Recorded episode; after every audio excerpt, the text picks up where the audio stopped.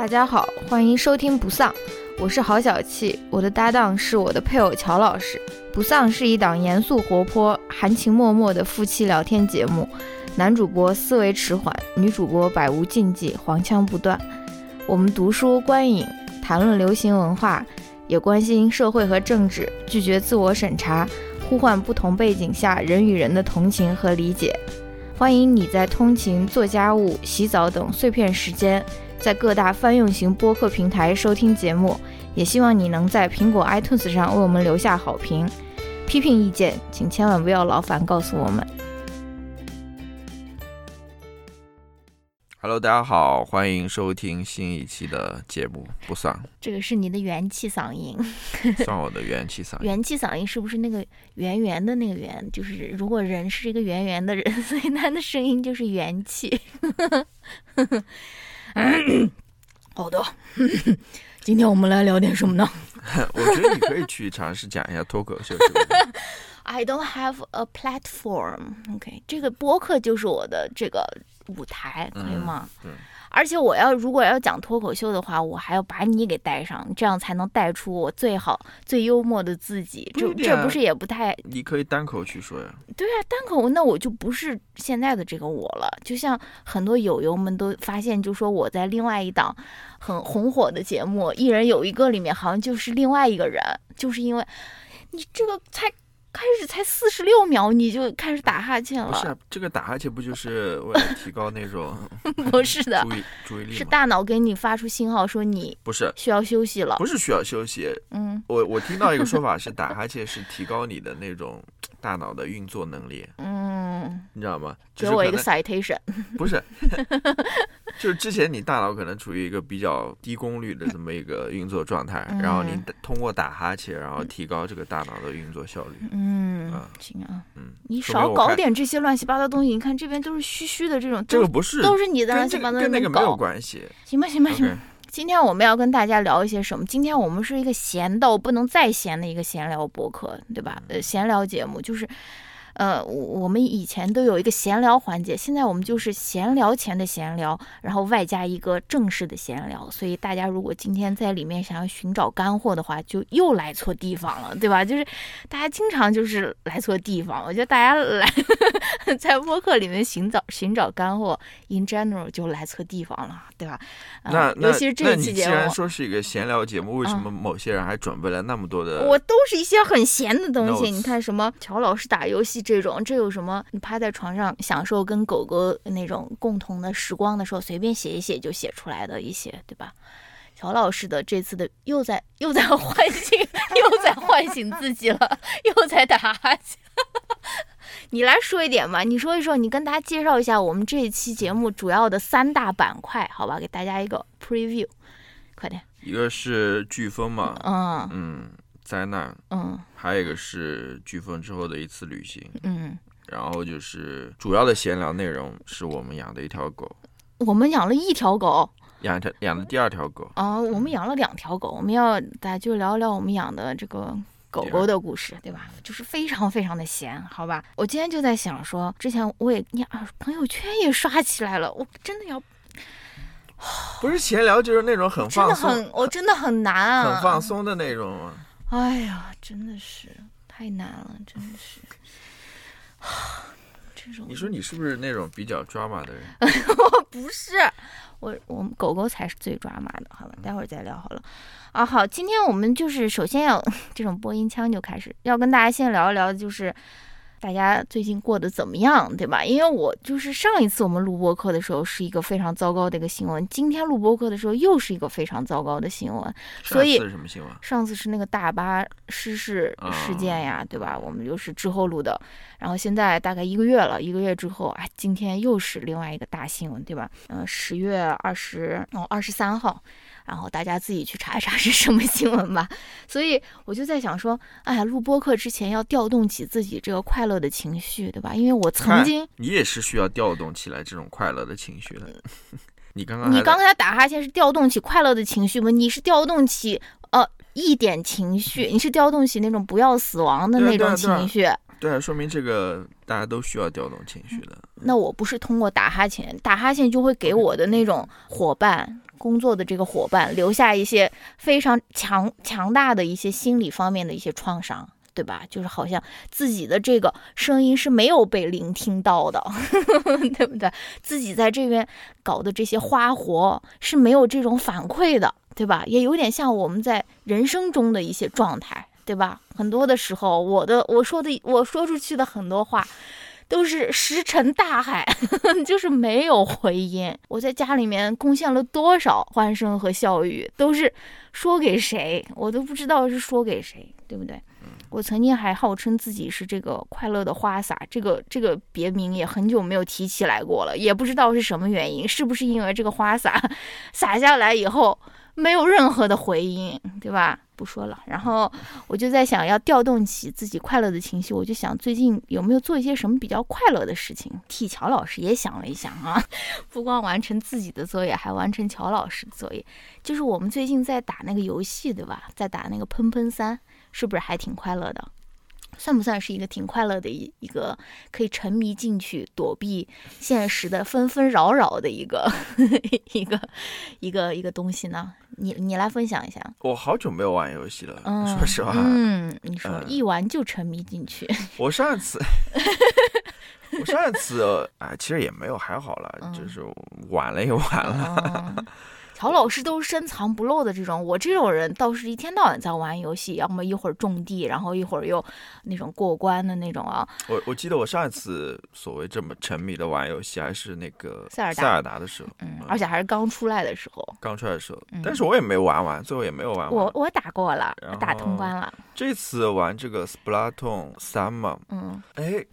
其实我们，其实我们二是买了的，然后我也没有怎么玩，我基本上没玩。嗯，我当时就哦玩了，我玩了，我当时是玩的那种类似于打工模式还是什么啊？当时玩的时候就觉得，哎，这游戏好像有点难的，嗯，呃，就不知道怎么操作，可能可能就很快就放弃了吧，觉得也有点好像没有太大意思，就没有玩。嗯，然后这一次不知道为什么，呃，我就直接从那个对战模式开始玩起的。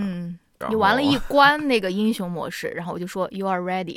对，然后然后你就去玩。我觉得还是对战比较好。Oh my god！乔老师太 凶了，我跟你说，大家如果看到乔老师这个玩游戏的现场，乔老师很凶的。没有没有。像我这种人，给大家一个概念嘛，如果你没有玩过的话，我这种人如果打到五百分，我就很开心了，对吧？如果发挥的好，可能能打到六百、七百，甚至八百。我从来没有逾逾越过八百分，我就是打到过八百大几分。而乔老师经常就是。就是几乎永远，就不管你是赢还是输，你都是那种小组第一名，就是杀人最多，徒弟徒弟最多，你都会打到一千多分，我觉得非常的疯狂。我不知道这个分数它具体是怎么算的，它是按照比如说你徒弟，然后还算上你杀人，嗯，不会吧？还有你发那个，因为在那个最后的统计里面还有发大绝招，我不知道这个是所有的考虑进去，还是说。呃，仅仅徒弟这么一项，我不晓得。那如果说徒弟的话，我是那种涂的比较勤快的人，虽然我是那种，你是双枪，我是双枪老太婆，但是我还是徒弟比较勤快，因为有些人，呃，我知道玩的人应应该知道，就他们就直接就冲上去就是进行对战的。我不知道这些人的目的是什么，为什么不直接去玩那个什么呃高阶的模式，那个什么荒荒蛮版还是什么之类的，就直接去对战。虽然我不知道那高阶的 游戏规则是什么，我还没玩懂。我现在最多玩的就是那种呃对战模式，嗯，土地的那种，嗯，我对，就跟我刚刚说的，我还是 涂的比较勤快的，我我没办法看着自己家里没涂满，然后就 就冲到别人的阵地上去跟人家，还是一个这种 domesticated 的一个玩家，厮杀。乔老师，我想说的是，你想说什么？哎，我水平也是，也就是这样子的。我我遇到过比我更厉害的人，我觉得，而且很关键的一点，这是一个团队游戏。嗯嗯，你的个人发挥其实也很大一部分要依靠你的队友的发挥。如果你队友打得好的话，嗯。你的成绩会更好。如果你队友打的不好的话，说实话，有时候也挺难的。嗯，就被别人那样 暴揍，反正挺有意思的。看乔老师打游戏的时候，也有有时候可以看到一些啊，曾经没有看到过的乔老师的一些面相，对吧？好像就是那种直男在打游戏的时候，把自己的这个壳好像啊稍微抠开了一点的这种感觉，也是一个。挺有意思的一个啊小观察，对吧？要不要说说我们？嗯不必你打游戏的内不，必，好吗？没有没有这个必要，不就不跟大家分享了。那种打到一半怕手柄摔掉的人是谁？关键你太烦了，就是一直在那边说，嗯我就打什么打什么，所以我就不喜欢有任何人在那边看我，对对吧？就是关键你在那边瞎指导，对吧？然后就是呃更加紧急的那种情况了。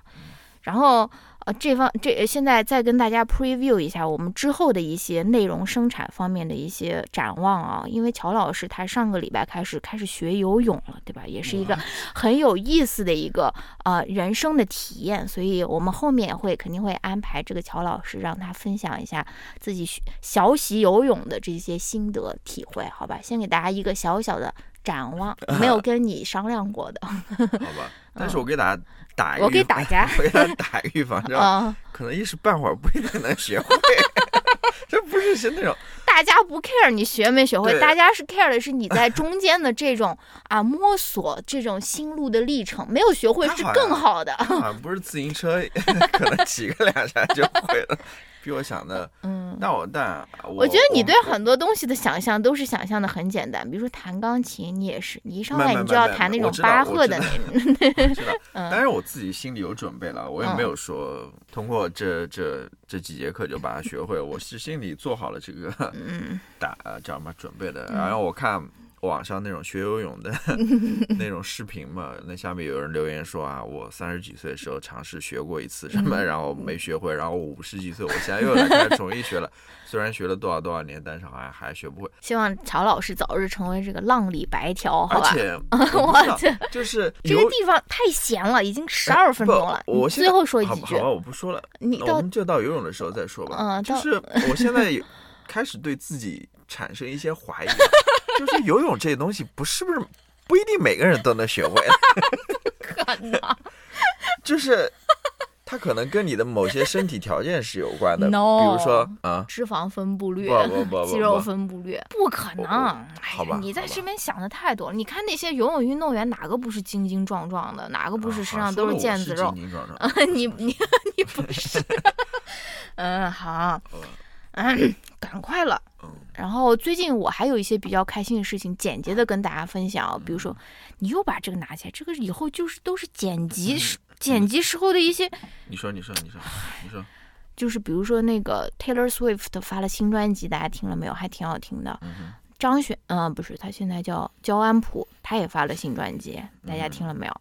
也挺好听的啊。然后哦，我最近又开始看那个 The Office 了，因为最近下了一个那个 Peacock，嗯，就是每天都开始重看 The Office，非常非常非常快乐，就是美版的那个办公室，大家如果没有看过，可以去。看一看，就是第一季可能需要稍微适应一下，熬一熬，然后后面就会越来越好看。相信我，一一定会就是非常爆笑的。尤其是你如果是一个社畜的话，你应该会更加感同身受啊。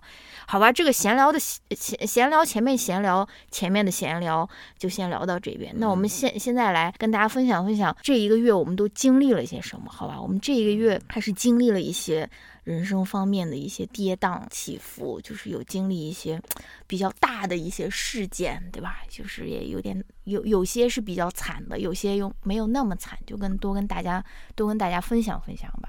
那第一部分呢，我们就先聊一聊我们经历的这个飓风，好不好？乔老师，你要不要先展开讲讲？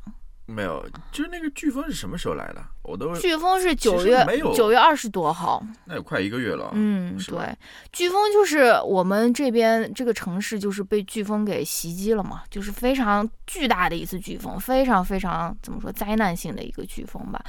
如果大家当时看了那个新闻的话，应该也能看到，就是那个呃那个飓风叫伊恩伊恩，然后它直击的那个城市就是我们住的那个城市，反正就是很惨的。它那个新闻里面报的是叫 catastrophic category five hurricane，就是灾难性的五级飓风。五级飓风就是快是最高级的对，就是它是接近五级，接近五级，就是差不多是五级，反正就是很惨很惨的一次呃飓风吧。怎么跟大家分享呢。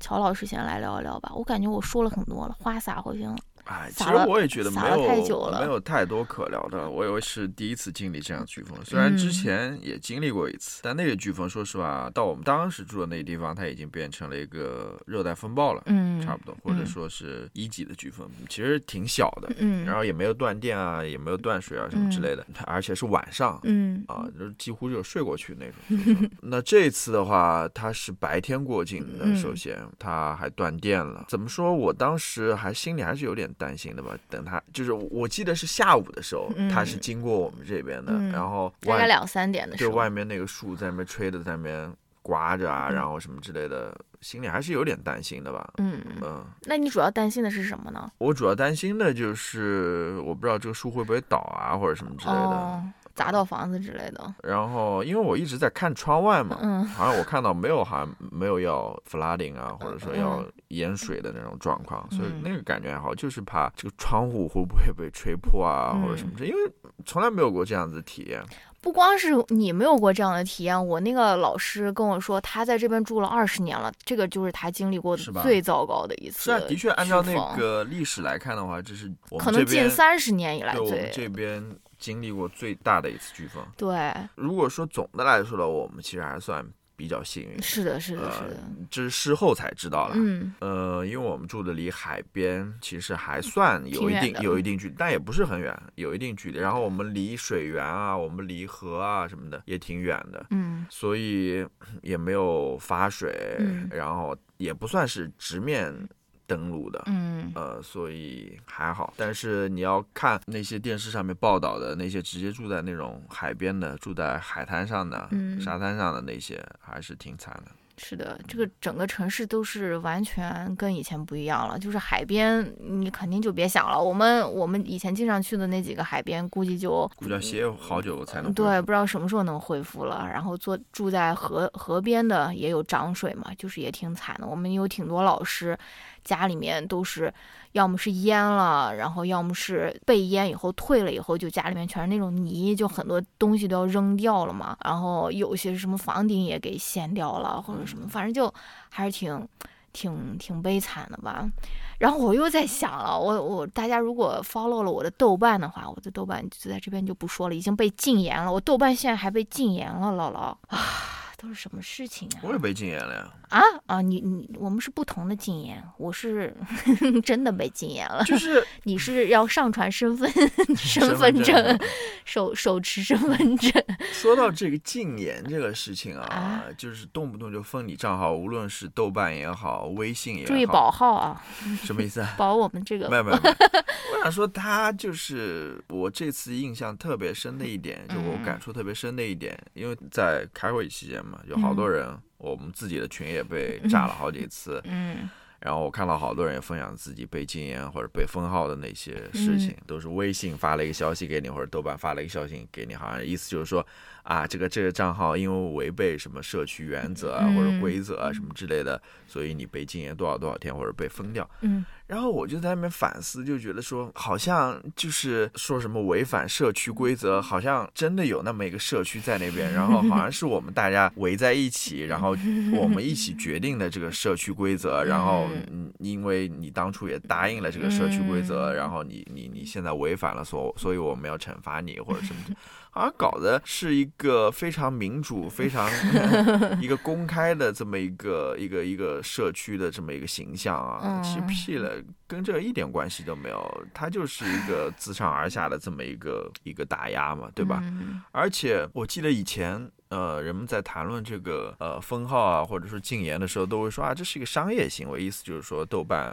呃、微信他们都是商业公司，所以他们有权对你进行这个，因为你是使用它这个商商业服务的，是吧？嗯。所以你当初已经答应了他这个规则或者条款，嗯。所以你你做的这些事情触犯了这个红线的时候，你就应理应受到惩罚，这是没有任何问题的，因为这是一个商业上的一个契约嘛，对吧嗯？首先我想说的是，这个红线是很难琢磨的，你甚至很多人被封号或者被禁言，你都不知道到底发生了什么，我是吧？嗯然后我有多惨有些是非常 ridiculous 的。那另外一个，我觉得它不是一个商业上的一个这个事情，不仅仅就就只是从商业上去谈论了，我觉得嗯它是一个言论自由的这么一个 case。，OK，就先说到这边，好吧？万，是吧？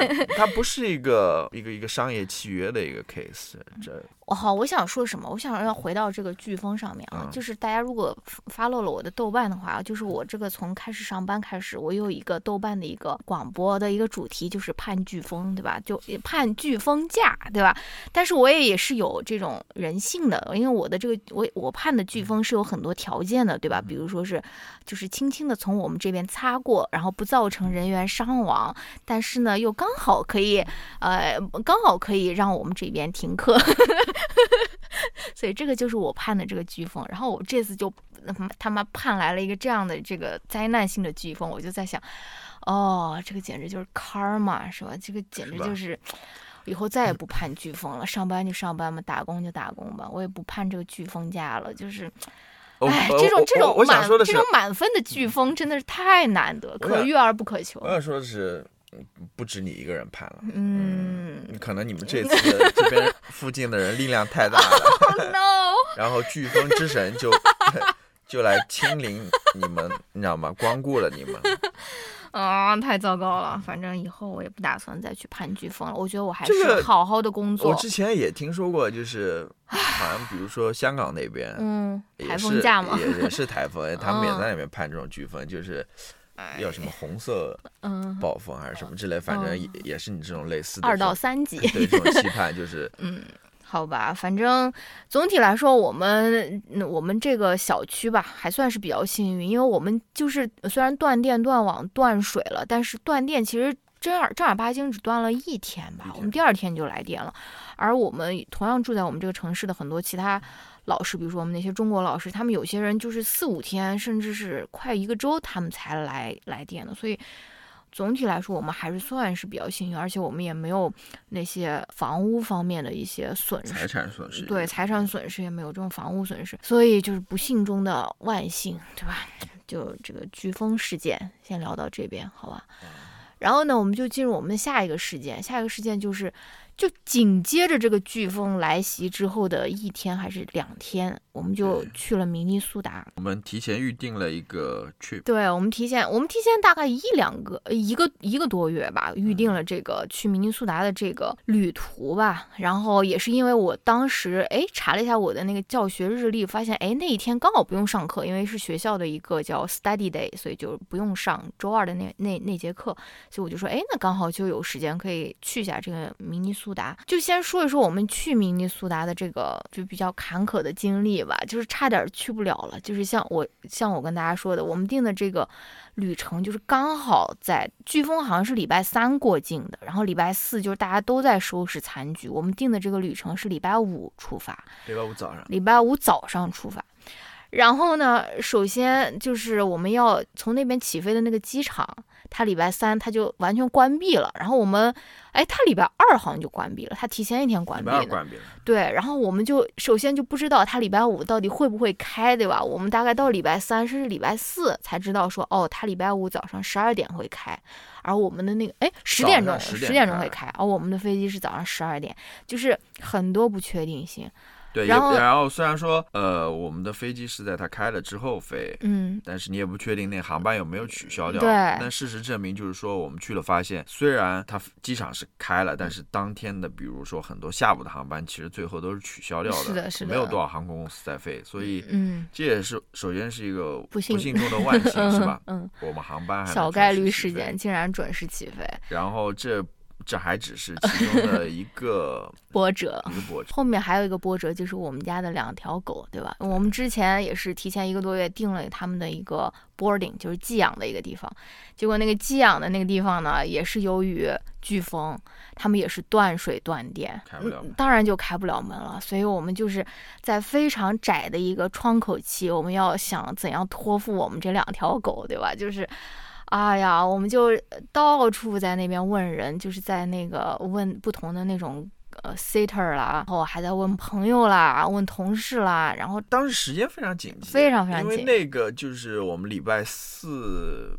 礼拜三，礼拜三过境嘛，礼拜三嗯过境嘛，然后礼拜四等于说你只有一天的时间来处理这件事情。嗯其实我们是到下午的时候才发现这个事情好像挺紧急的，对呃，等于说只有半天，因为到晚上的话，很多地方首先是不开门了或者什么的，嗯然后我们第二天一大早就要走了，嗯所以你只有半天的时间来来来解决，比如说狗的寄养的问题。嗯，对，那幸好最后。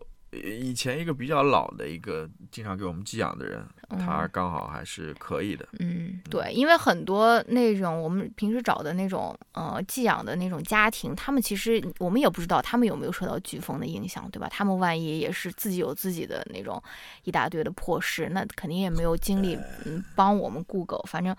这个也是最后就是走钢索，走钢丝，然后把狗给送出去，然后我们的飞机竟然也没有问题，然后我们第二天，我我们那个礼拜五早上还是开车要去另外一个地方的机场，然后路上也没有遇到什么问题，没有说什么路还有一个路封了呀啊什么？什么错汽油的我。哦，对对对，哎呀，对对，我们当时还没有油了，我们油没有了，到处都加不到油，对吧？哎，这个是我有点，曹老师的失误，我有点预料不足，嗯，就是我还是太乐观了。嗯因为当时那 个飓风很多的那种预告，他都会说会不会从我们这边经过，嗯对他会往北北边一点登陆。那我就想，那因为我是 还是依靠上一次的经验嘛，嗯就是水啊电都没断，然后一嗯切正常，你知道吗？只是风大一点，刮了一刮，第二天嗯该干嘛干嘛那种。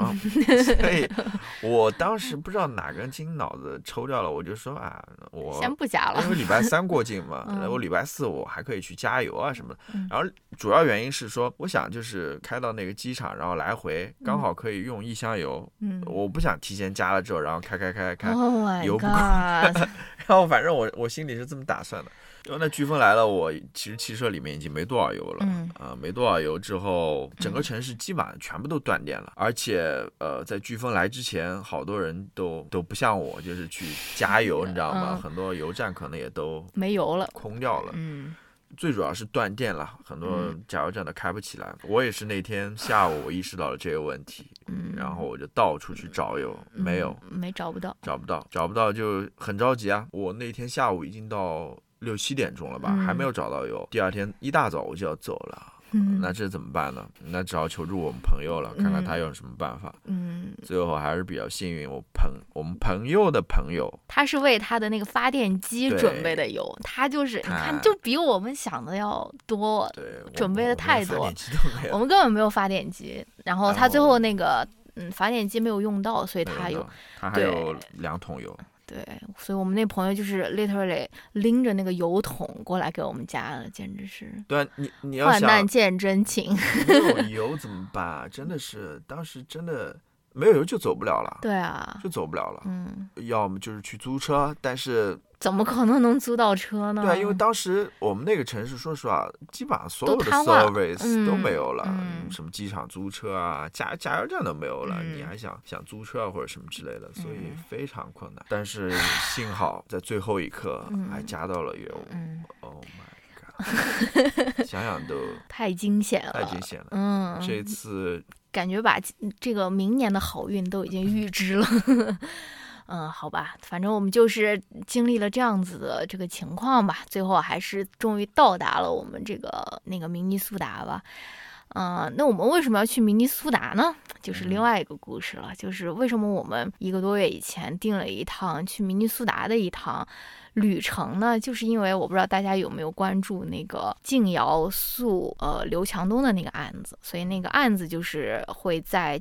呃，十月初的时候就会开庭嘛。嗯，之前我也有陆陆续续跟有关注这些案子的一些朋友有过一些非常浅的一些接触，反正就微信上面都在一个群里面啊或者什么，然后知道了这个这个案子会在十月初开庭以后，然后我就想说，哎，要不要去现场去支持他？我觉得我从来没有做过这样的事情，我从来没有参与过这种女权线下活动也好，我也没有没有参加过这样的事情。我也是觉得说，你去现场支持其实是有必要的，尤其是你如果听到他这个案子，他到那个临近开庭的时候，就双方还在争辩吧，可以让多少个人来旁听啊，或者什么的。然后最后的这个结论就是每天呃双方各有八个人旁听席位嘛，所以我就觉得说，哎，好像去露脸其实是很有必要的，对吧？就是是是是一件重要的事情。然后我们就想说，哎，而且我们之前也去过一次明尼苏达，我们也特别喜欢那个城市嘛，我们就说，哎，刚好就去去参与一下这件这件事情吧。反正，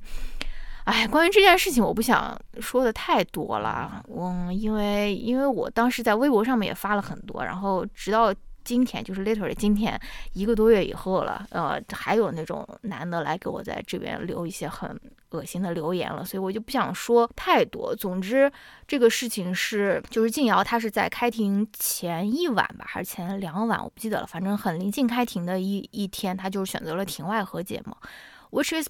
Perfectly fine, right？就是是一个很非常正常，也非常可以理解的一个选项。但是你也可以想象，在那种呃互联网上面，肯定也就引起了很多的争议啊，或者是很多人对他有进一步的那种。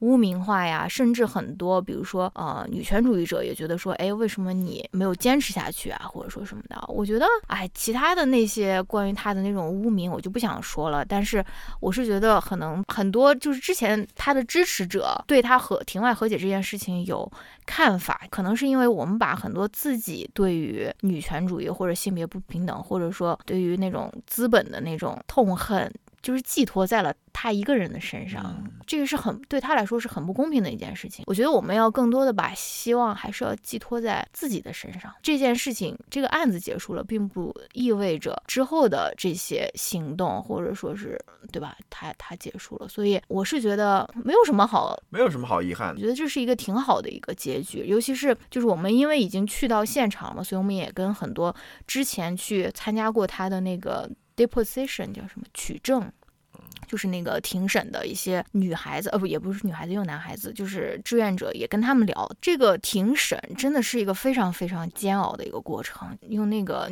女孩的那个话说，就是 excruciating，就是掉一层皮的一个过程。所以她不经历，她选择。和解，让他不经历更加这种煎熬的这种庭审，其实也是对他来说避免二次伤害的一个挺好的一个啊事情吧。如果大家看过那个《知晓我姓名》，也知道，就是张小夏，他也有写很多他在庭审就是当中他发生的这些事情吧。所以，呃，估计也就是差不多的一些过程。所以我觉得还是算是蛮好的一个结局了。对啊，这案子已经其实前后已经发生了，或者说经过了。四年，四年多了，嗯，很长了，真的是。然后，对他如果想要和解，他有很多很多机会，他就是线下和解，就是停下和解，对吧？就是不把这件事情就爆出来，不把它曝光到现在的这种程度，是完全 OK 的，就是对吧？但是他还是选择一直把这个案子打到现在，所以还是挺非常勇敢的一件事情啦。啊，我先说这个吧，就是我其实想说的是，我们这次去不是就相当于我们之前计划的很多事情，比如说，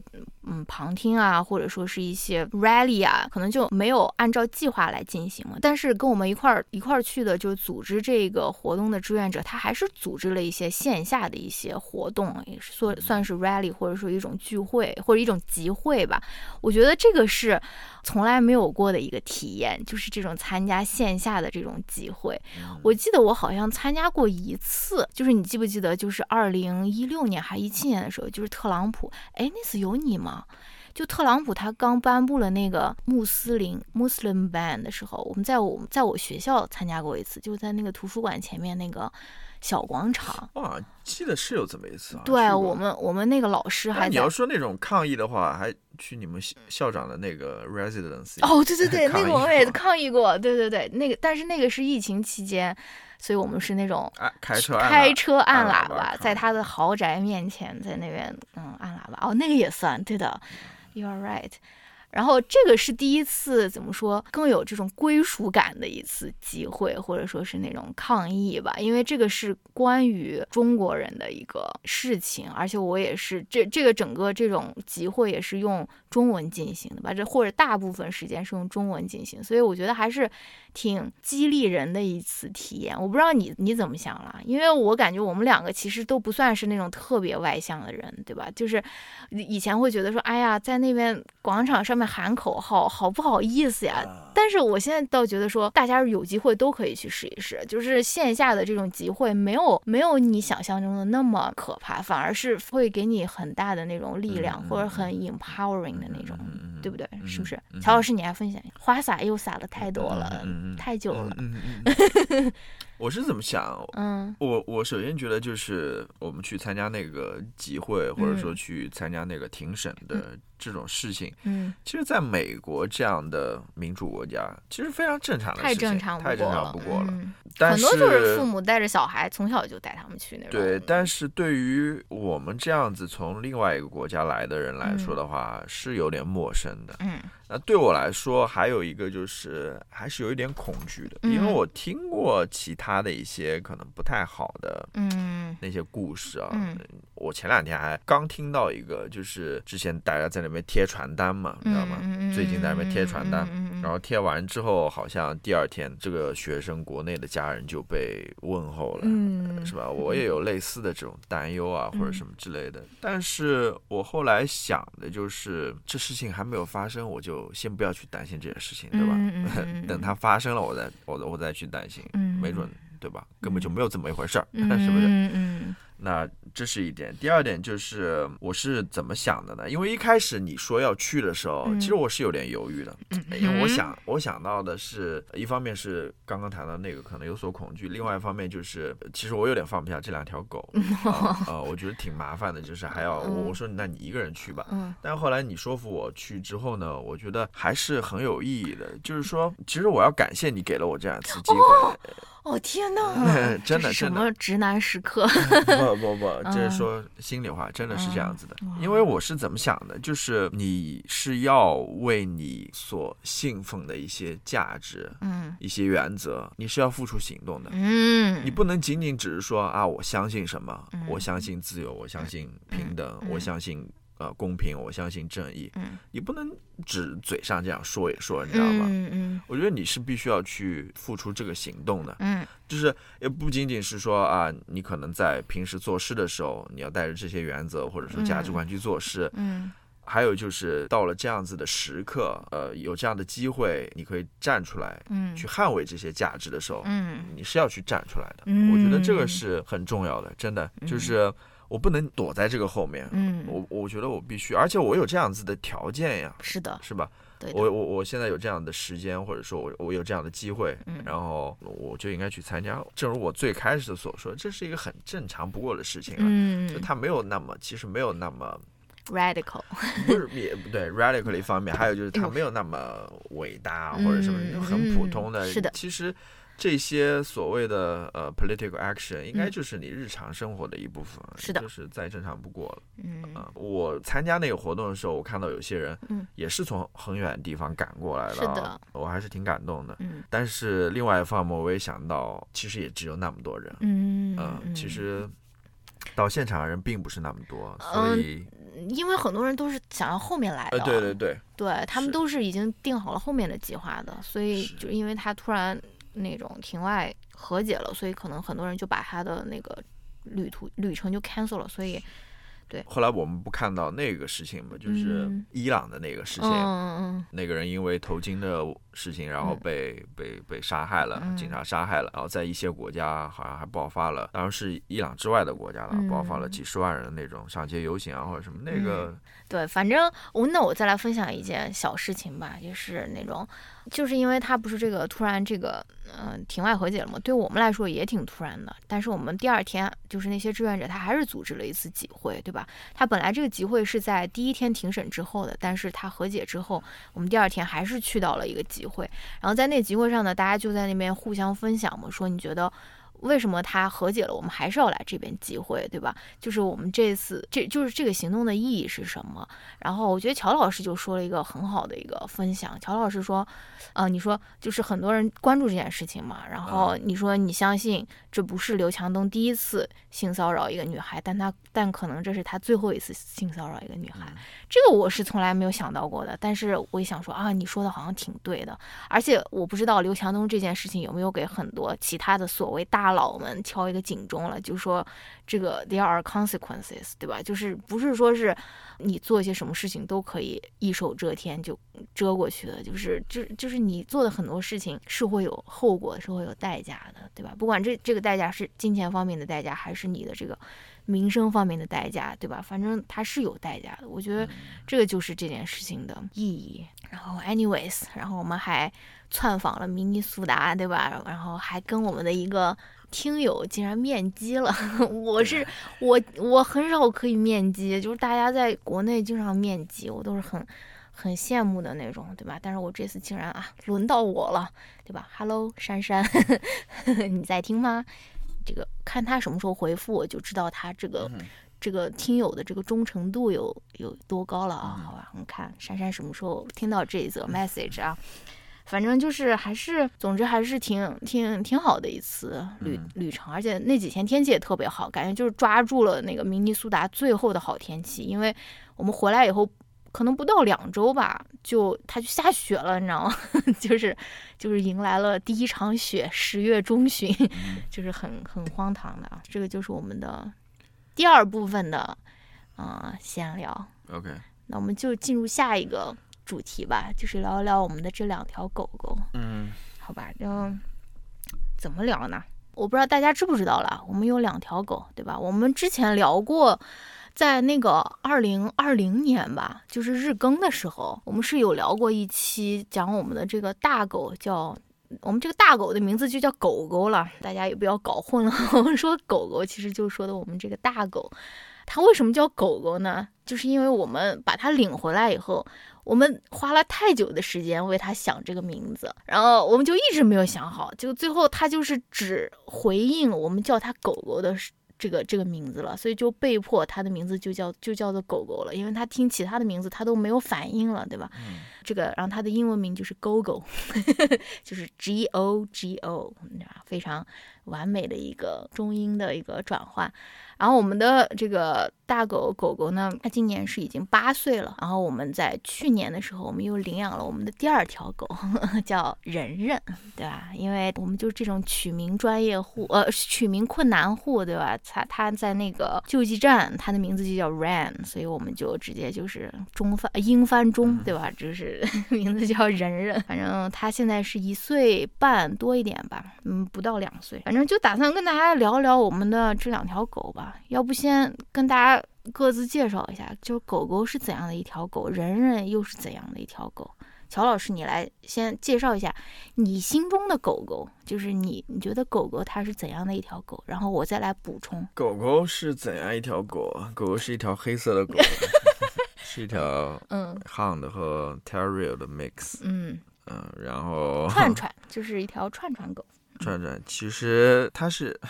你跟大家就是我我怎么在多角度的进行一下深描？我就我就他的性格，我我就不描写他的外形了。嗯，他其实是一个挺健壮的狗。嗯，他小时候是，他现在也跑得很快了。嗯，他现在不太不太跑了，可能年纪上来了。嗯，他小时候是狗公园里面跑得最快的。对，可能是因为他有那个 Hound 的那个猎犬，那个那个血统。嗯嗯，但另外一方面呢。它可能又带了一些那种 terrier 的那种比较，terrier 是什么？梗类，梗类犬就比较急躁，比较比较那嘛。它因为我们看到一些 greyhound 或者什么都是非常。呃，温柔非常 peace 的那种啊，但是我们狗还是挺容易爆发的，嗯，就是它性格是不是很好的？它是一个性格就是不能说糟糕吧，也可以说糟糕，起码是一个比较一般的一条狗。还好，其实我觉得还好，我觉得那个狗狗还是它就是一个，就我们所说的，它像是一个 sheriff，sheriff，你不要，你就是说警官，这样一个警官，嗯，它它很灵敏，嗯，它无论是它的耳朵还是它的。鼻子，嗯，他听到声音啊什么的，他他会立刻反应或者什么之类的，然后他就会在里面吼啊或者什么之类。对，狗狗它的整个人生或者狗生，它的一个重要的一个。呃，目标就是维持秩序，就是他这个，所以他的所有的这个行动都是围绕着他的这个核心思想，就维持秩序，保持这个他所在空间的这个秩序来进行的，对吧？所以他有的时候会冲别的狗吼，就是因为别的狗在那边叫了，他觉得太吵了，太吵了，这个秩序秩序没有秩序了。狗公园里面两条狗在那边追逐，他也要去维稳，对吧？他要去维持这两条狗的秩序，他觉得你们两个不要在这边把这个狗公园的这个平静给搅乱了。或者说我们家最近那个我们邻居家好像来了一个小朋友在他家住还是什么，反正就是这两天就是小朋友特别多，一天到晚在那边尖叫啊，在那边吵闹啊，狗狗也是要去维护秩序，就是觉得太吵了，它就要朝邻居在那边叫。我们出去遛两条狗，人人朝另外一条狗叫，然后狗狗呢还要朝人人叫，就是它要维护人人的这个秩序。反正它的整个它的整个这个人生狗生，它就是围绕在这个核心思想，它就是希望他所处的这个小环境是一个非常平稳，怎么越说越像感觉像是一个独裁者的 感觉，就是一个平稳的平平和的一个小环境。他最喜欢的事情就是所有人都在一个空间里面平静的不出声的干事情，比如说睡觉啊、看书啊。玩手机啊，或者说什么，就是大家都在一起，所以他不用去，他不喜欢混乱，他他不喜欢，他不用去招呼别人。他另外一方面，其实狗狗还是一个比较没有安全感，非常没有安全感，非常容易焦虑的一条狗，就是就是用我们这个比较新潮的话说，就是那种。H S 就是那种高敏感的这种狗，它就是对外外界的一切都很敏感，而同时它又是一个非常高需求的一条狗。我觉得狗狗不算是一条可以介绍给养狗新手的一条狗，就是它对于新手来说没有那么友好。其实还好，它现在好很多了。我觉得其实还好，它现在好很多，但是它刚开始的时候其实是挺需求蛮高的。就比如说它坐车都会一直叫，就会叫一路，就是而且它的性格也是比较。急躁啊，或者说什么，就是对他现在好很多。我觉得他现在年纪上来了，所以我觉得他现在，我我觉得狗狗是一条好狗，当然是一条好狗了。你不要说的好像我每条狗每条狗都是一条好狗了。我觉得它不是一条好狗一样，就是它没有。他他虽然有这些所谓的所谓的，真的是所谓的，可能不太好的，大家可能觉得有些麻烦的地方，但是我要说那一句话了，就是它是一个通人性的狗，嗯，它它是个通人性的狗，嗯，它是知道的，它是懂，它是知道好坏的，它它知道你人类的一些想法、一些反应的，是的，是的，它会根据这个来做出自己的。变化，嗯，相应的行为的变化，是的，就是你想，人也是这样的呀。就是你如果是一个很敏感的、很容易焦虑的一个人，那你就是对你周围的人他的反应也是更敏感的呀。但是，所所以就就是所谓的更通人性嘛，就是更懂周围的人对你的一些很细微的一些反应嘛，对吧？狗狗是一条好狗了，我们很爱它了。我不是说在，不是在说狗狗的坏话了啊，因为它是一条没有安全感的狗，所以它经常就需要贴着你。对吧？它就是它，如果要趴下来，它最好的就是贴住你，紧紧贴住你在那边趴下来。它睡觉也是睡在我们床上的，然后睡在我们两个中间，对吧？像那种牛郎织女中间的那一条那种 那条银河一样，把我们两个拆散开来。但同时呢，你又不能太贴近它，就是它可以来贴近你，但是你如果就是紧紧的抱住它，时间太长的话，它也会感到很烦躁。它尤其讨厌别人呼气呼在它脸上。如果你就是非常非常轻的把气，因为人也是要呼吸的，对吧？大家都知道，就你稍很轻的把这个呼吸呼到他的身上或者他的脸上，他就会很厌恶的，就会挪到远的地方去。瞎说狗狗就说了这么多了，那我们介绍下一条狗吧。下一条狗就是我们的这条新的狗，叫仁仁。仁仁，乔老师，你来介绍一下仁仁。仁仁他从那个 shelter 领过来的时候，shelter 说是他是 terrier mixed，然后我们通过观察 是不是？我们没有，我们太 cheap 了，我们不好，就是不舍得花那种狗狗 DNA 测试的那种。好几百块钱呢！那东西我觉得没有什么意思。我你你知道这些它的 DNA 或者说它的来源有什么？你不好奇吗？我我倒还好，但万一人人是有吉娃娃的血统呢？但是我们通过观察，观察它的那个外貌，嗯，外加观察它的一些行为，然后通过网上的关于狗的一些资料知识啊，我们甚至还买了专门的那种书。刚好看到了，就是教你辨认你的这个串串狗的一本书。品种是不是？我们大概推测，嗯，它应该肯定。什么叫应该？它肯定，它肯定是有牧羊犬，嗯，边牧的那个血血统在里面的，嗯，因为一方面是它那个 那个毛，嗯，毛色就毛色，还有它的那个毛的那个分布。状态，毛流。毛长，还有它的毛的那个。状态，整个状态，嗯呃，边牧的那个黑白那种非常典型的那种嗯花纹在里面。嗯还有一个就是它的一些行为，嗯，呃，比如说它喜欢咬你的，轻轻咬，它喜欢轻咬你的那个后脚跟。对，这其实就是在，其实就是边牧的这个牧羊的这个本性对，它其实就是在牧你。因为我们看到一些视频，边牧也特别喜欢咬那些绵羊或者嗯羊的那个脚，脚踝，啊、它是让你归位啊，或者什么之类的。嗯，它也喜欢咬狗狗的脚。对对对，呃就是有的时候是轻轻的咬一下，你知道吗？嗯有的时候他就是把那个咬变成舔的那种动作。嗯还有一点，我为什么说它是有边牧的血统呢？就是你看它平时跑的那个状态嗯，，对，它特别喜欢跑的时候，然后先下蹲，然后一个一个下喘，嗯，下喘式 趴在那边，你知道吗？嗯这种很猥琐的这种跑法，我好像在边牧身上也看到过。你看到那个边牧在那边牧羊的时候，它都是把身子压得很低的，你知道吗？嗯然后头是很鬼鬼祟祟的朝前移动的，这种行为 嗯在人身上也是可以看到的。嗯那除此之外呢，它还有什么血统呢？这个就暂时我觉得没办法，可能我们怀疑它可能有那个叫什么 Jack Russell。嗯 Terrier 的那种罗素犬的，嗯可能也有也嗯有也有这方面血统，但嗯边牧是可以肯定的。嗯那么这里面就是它的一些性格在里面，对吧？呃，人总体来说，我觉得，跟狗狗没有任何相似的地方，嗯，可能俩人对于吃都有点执念。执念，嗯有点执念，嗯嗯，所以他们喂的时候，喂喂饭吃的时候是要分开来的。嗯，两个人因此还打过几次架啊什么嗯之类的。另外一方面，我觉得人人比较有意思的就是。我不知道是因为他生活在狗狗的这种威严之下，他作为家里的第二条狗，然后作为一个比较年轻的狗来到一个新的家庭，他可能还是有一点惧怕狗狗的。嗯但是他他他他其实是很聪明的，嗯，他不会跟狗狗去硬碰硬的那种，他。他是知道如何去摆低自己在家里的这种，或者说摆低自己的这个这个地位，以方便跟狗狗就是形成一个相对来说比较呃和谐的这么一个状态。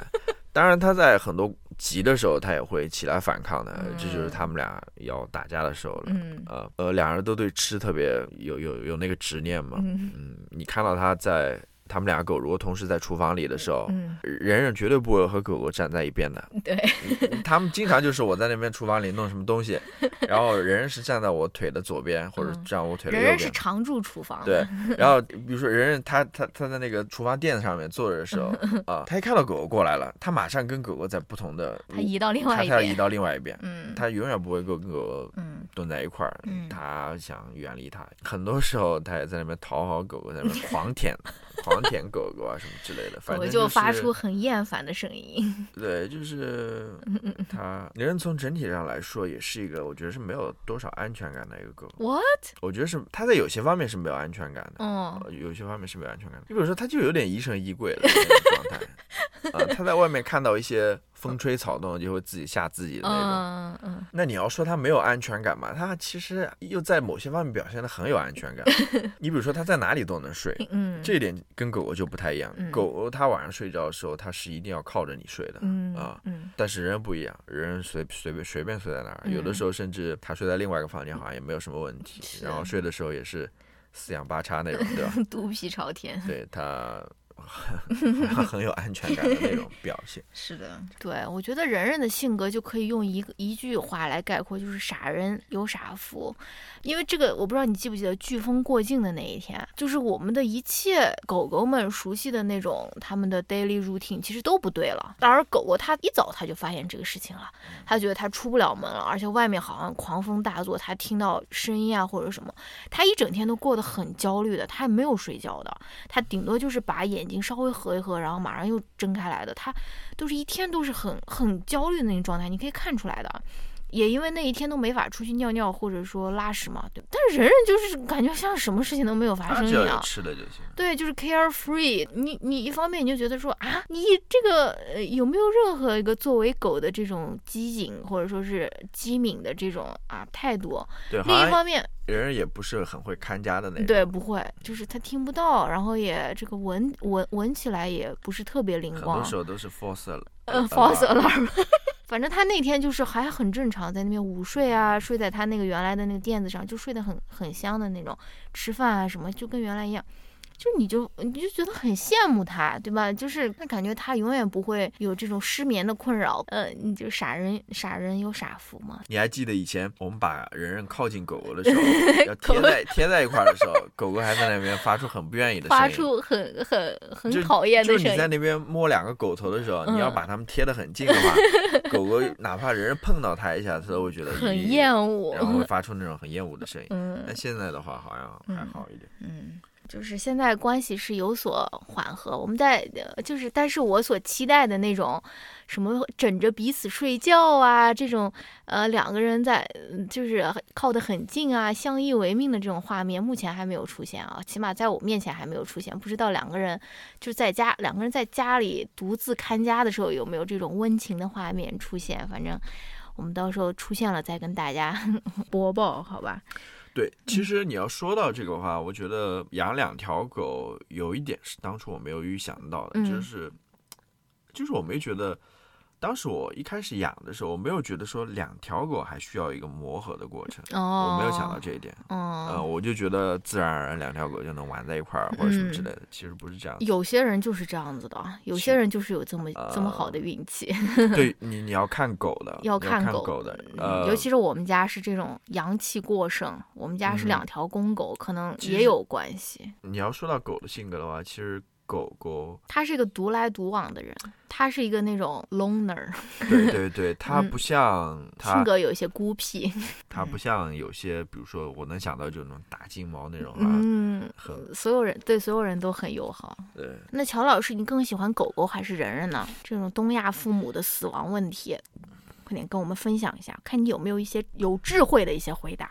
那我都喜欢了，嗯我都喜欢了。但是你要说有区别吗？在我这边还是有区别的。可能嗯我跟人狗狗认识的时间比较长一点嘛，嗯所以我对它认识更多一点。嗯可能人人我还有很多不了解它的地方，嗯呃，可能还有更多时间去了解它。嗯，那我也是，我我是觉得，就是因为狗狗的这种性格，就是这种比较焦虑、比较敏感的这种性格，那我肯定，我觉得我可能会，也不是说偏心，就是各个方面会更照顾狗狗一点。大家也知道了嘛，也不是说是爱谁更多，或者说什么，就是它需要更多的 accommodation。听了我们上一期节目没有？量体裁衣，给狗狗可能需要更多的一些关注，或者说是一些，也不是说关注，就是一些更多的一些给但是给零食的时候。但你说要给狗狗更多的关注啊，对啊，但其实我觉得也要给人更多关注。哦，因为我还是觉得它作为家里的第二条狗，嗯你知道吗？在这上面有一个狗狗在里面存在，它其实要更多的 关爱吧同。柴压力。呃，还是要就是让它觉得这个家庭是接受它的 啊、嗯，好吧，那我们说了这么多，就是狗狗狗的这些可爱的、这种快乐的这些点，那那你要不要总结一下？你觉得养狗狗给我们带来了什么，或者说是养狗，你为什么会想要养养狗狗？我其实说实话，嗯当初是你想养的比较多一点，嗯，我其实还好。总是要这样子。但是你要说自己自己每天在那边啊亲狗啃狗的那种那种视频，我马上就但是你要发送到网网络上面去。狗给我带来了什么？嗯总的来说，我觉得这两狗这两条狗目前还是比较省心的。当然，这也是后面可能要面对的一些问题了。嗯。呃，他们在健康问题上面还、嗯好像还是可以的，就是没有出现大的问题。呃，顺便播报，就是串串一般都比较健康，欢迎大家去领养串串啊，就不要执着于那种品种，就是 mutt，一般它都是更健康一些。就可能也是我们比较嗯幸运吧。嗯但是如果你有养的什么狗不幸遭遇了什么，遇到什么比较重大的疾病的话，嗯那可能想要相对要处理的一些事情就更多。嗯所以从这一方面来讲的话，还是比较幸运的。嗯，要说它给我带来了什么，其实还是很多反思吧。我觉得，哦，我觉得还是有有一些反思的。这就是我之前所说的，就是说，当你的生活里面发生变化的时候，嗯当你生活当中出现了一条狗或者一个人的时候，就我想说什么，就是我之前说过。是多元成家的一个概念嘛？不是，就是大家都会说的那个什么啊，我我结婚之后，或者说我生小孩之后会失去自我啊，或者什么之类的。我之前不是说过了吗？嗯不是失去自我，嗯我我我反而觉得，当你生活当中有这些变化的时候，嗯有一个新的人，或者说一个新的一个动物进入到你生活的时候，你的自我是是在成长的。嗯你比如说这两条狗进入到我生活之后，我其实对于一些事情我也有了更深的认识，就不仅仅是狗本身了，如何去养育养育，对啊，是养育啊。对，，养育两两条狗，不仅仅是这个知识层面的，嗯。其实也是，比如说我现在，你以前跟我讲过了，就你嗯看的一些关于狗的一些书籍啊，嗯。或者什么之类的，然后我慢慢也意识到，其实每条狗都是不一样的。是的，是每条狗都是不一样的，嗯。而且我我也不觉得说所谓的好的狗只有一种形态，嗯。都是好的狗，我觉得嗯。都是好的狗。说到底，跟人也是一样的，就是没有一个嗯。特定的标准在那边，嗯。好像就就跟说 perfect kid，嗯，一个完美的小孩，他就嗯应该是什么不吵不闹，然后 学习成绩好，乖乖的，嗯。然后按时吃饭睡觉，然后不生病或者怎么样。嗯。我觉得这个首先它是不存在的，嗯。而且每个小孩都是 perfect kid，哦，对我是这么觉得的。哇，只我我觉得不是说我去改变他们，让他来适应我，嗯，而是你去适应它我去适应他，哦，然后我我怎么去创造好一个更好的条件，嗯，让他们去过得更好。我觉得是这样子的。嗯，你说的很对，因为之前我们也问过那个兽医一些问题嘛，就是他们两个刚在一起的时候，不是有打闹呀，有发生那个。呃，那个抢食的那个事情嘛，那兽医也是这样跟我们说的。他就说你就是去，你就是去 accommodate，对吧？你就分开喂。他说我的两条狗也是分开喂，与其你去改变它，说哦，你们两个就是要乖乖的两个人就是面对面吃饭，然后不不抢东西吃，你你不如就是去创造一种适应它的环境，对吧？或者说，如果狗狗它在狗公园的时候，它容易焦虑啊，或者说是容易就是对，因为每条狗都是不一样，的。对那你就你就你就带它一个人散步，你就带人人去狗公园。对我是觉得很有对，不是所有的狗都能在那边很好的在跟其他狗在那边搜是的，是的，就像人也是一样，对吧？有些狗就是觉得不太舒服啊，嗯或者说什么之类的，那嗯你就顺应它。对顺应它，然后做出一些改变，而且这些改变说实话也不是什么巨大的改变，嗯。真的就是你简单的一个动作你就能够嗯可以的。所以对啊，你你你你其实从狗的身上能学到这些东西。很多从狗的身上学到了很多东西。对啊，你你比如说你如何去对待它，嗯，你如何去对待你的狗，嗯啊，对啊，很多时候我觉得狗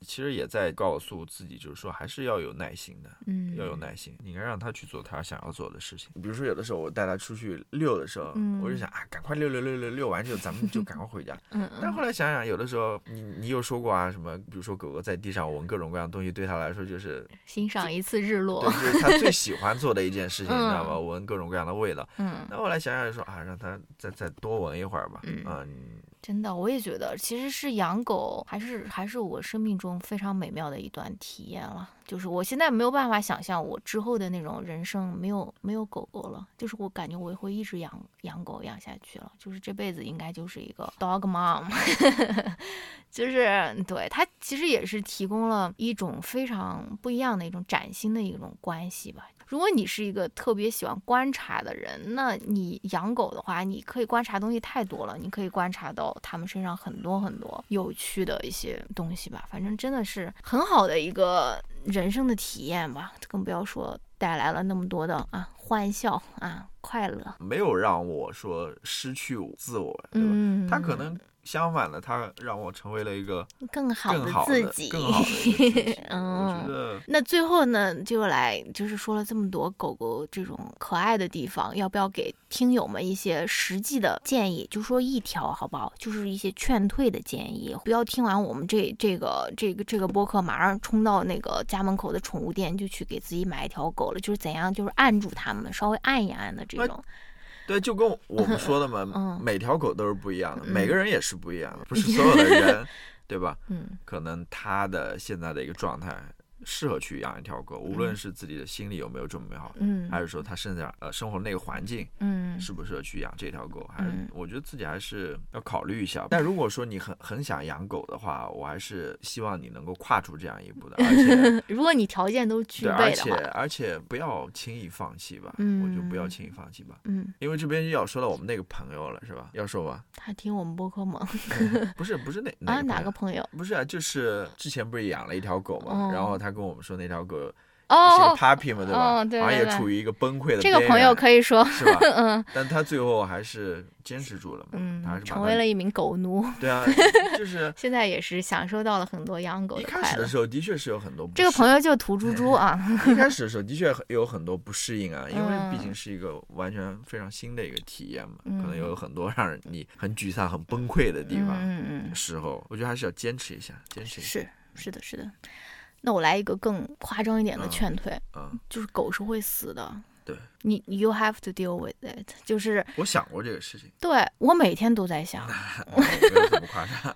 这是为什么你没有睡眠问题的原因，对吧？就是我每天都在想这件事情。狗它是会死的，如果你是足够的不幸的话，你是会死在你的狗之后的，很很大可能性是你的狗会死在你前面的。它去世可能不是颐养天年之后，就可能会会有意外的，就是可能会英年早逝，或者说是，对吧？生病以后突然去世都是有可能的。这个这个你你是要你你是要想这个问题的。再说远一点吧，你也是会死的，就是你要不仅要去处理可能宠物的这个离世，你最终也是要处理自己的这个死亡的，对吧？所以这些都是需要想的问题。你不要觉得说啊，狗狗好像，而且如果是嗯宠物吧，不是说狗狗，它进入老年以后，它肯定是需要更多的照料，甚至是更多的就是更多钱嘛，你可能花更多钱在生病啊或者照料它上面吧，反正然后饮食可能也要改变，然后对吧？是很是是很麻烦的一件事情。呃，你说到麻烦这个事情，嗯那当然养狗的确有。我是说照料一条呃老年的狗，可能会比现在更麻烦。我我今天还刚刚跟你说的，如果嗯没有狗的话，你们就一个人或者说嗯两个人的话，想做什么就做什么，对吧？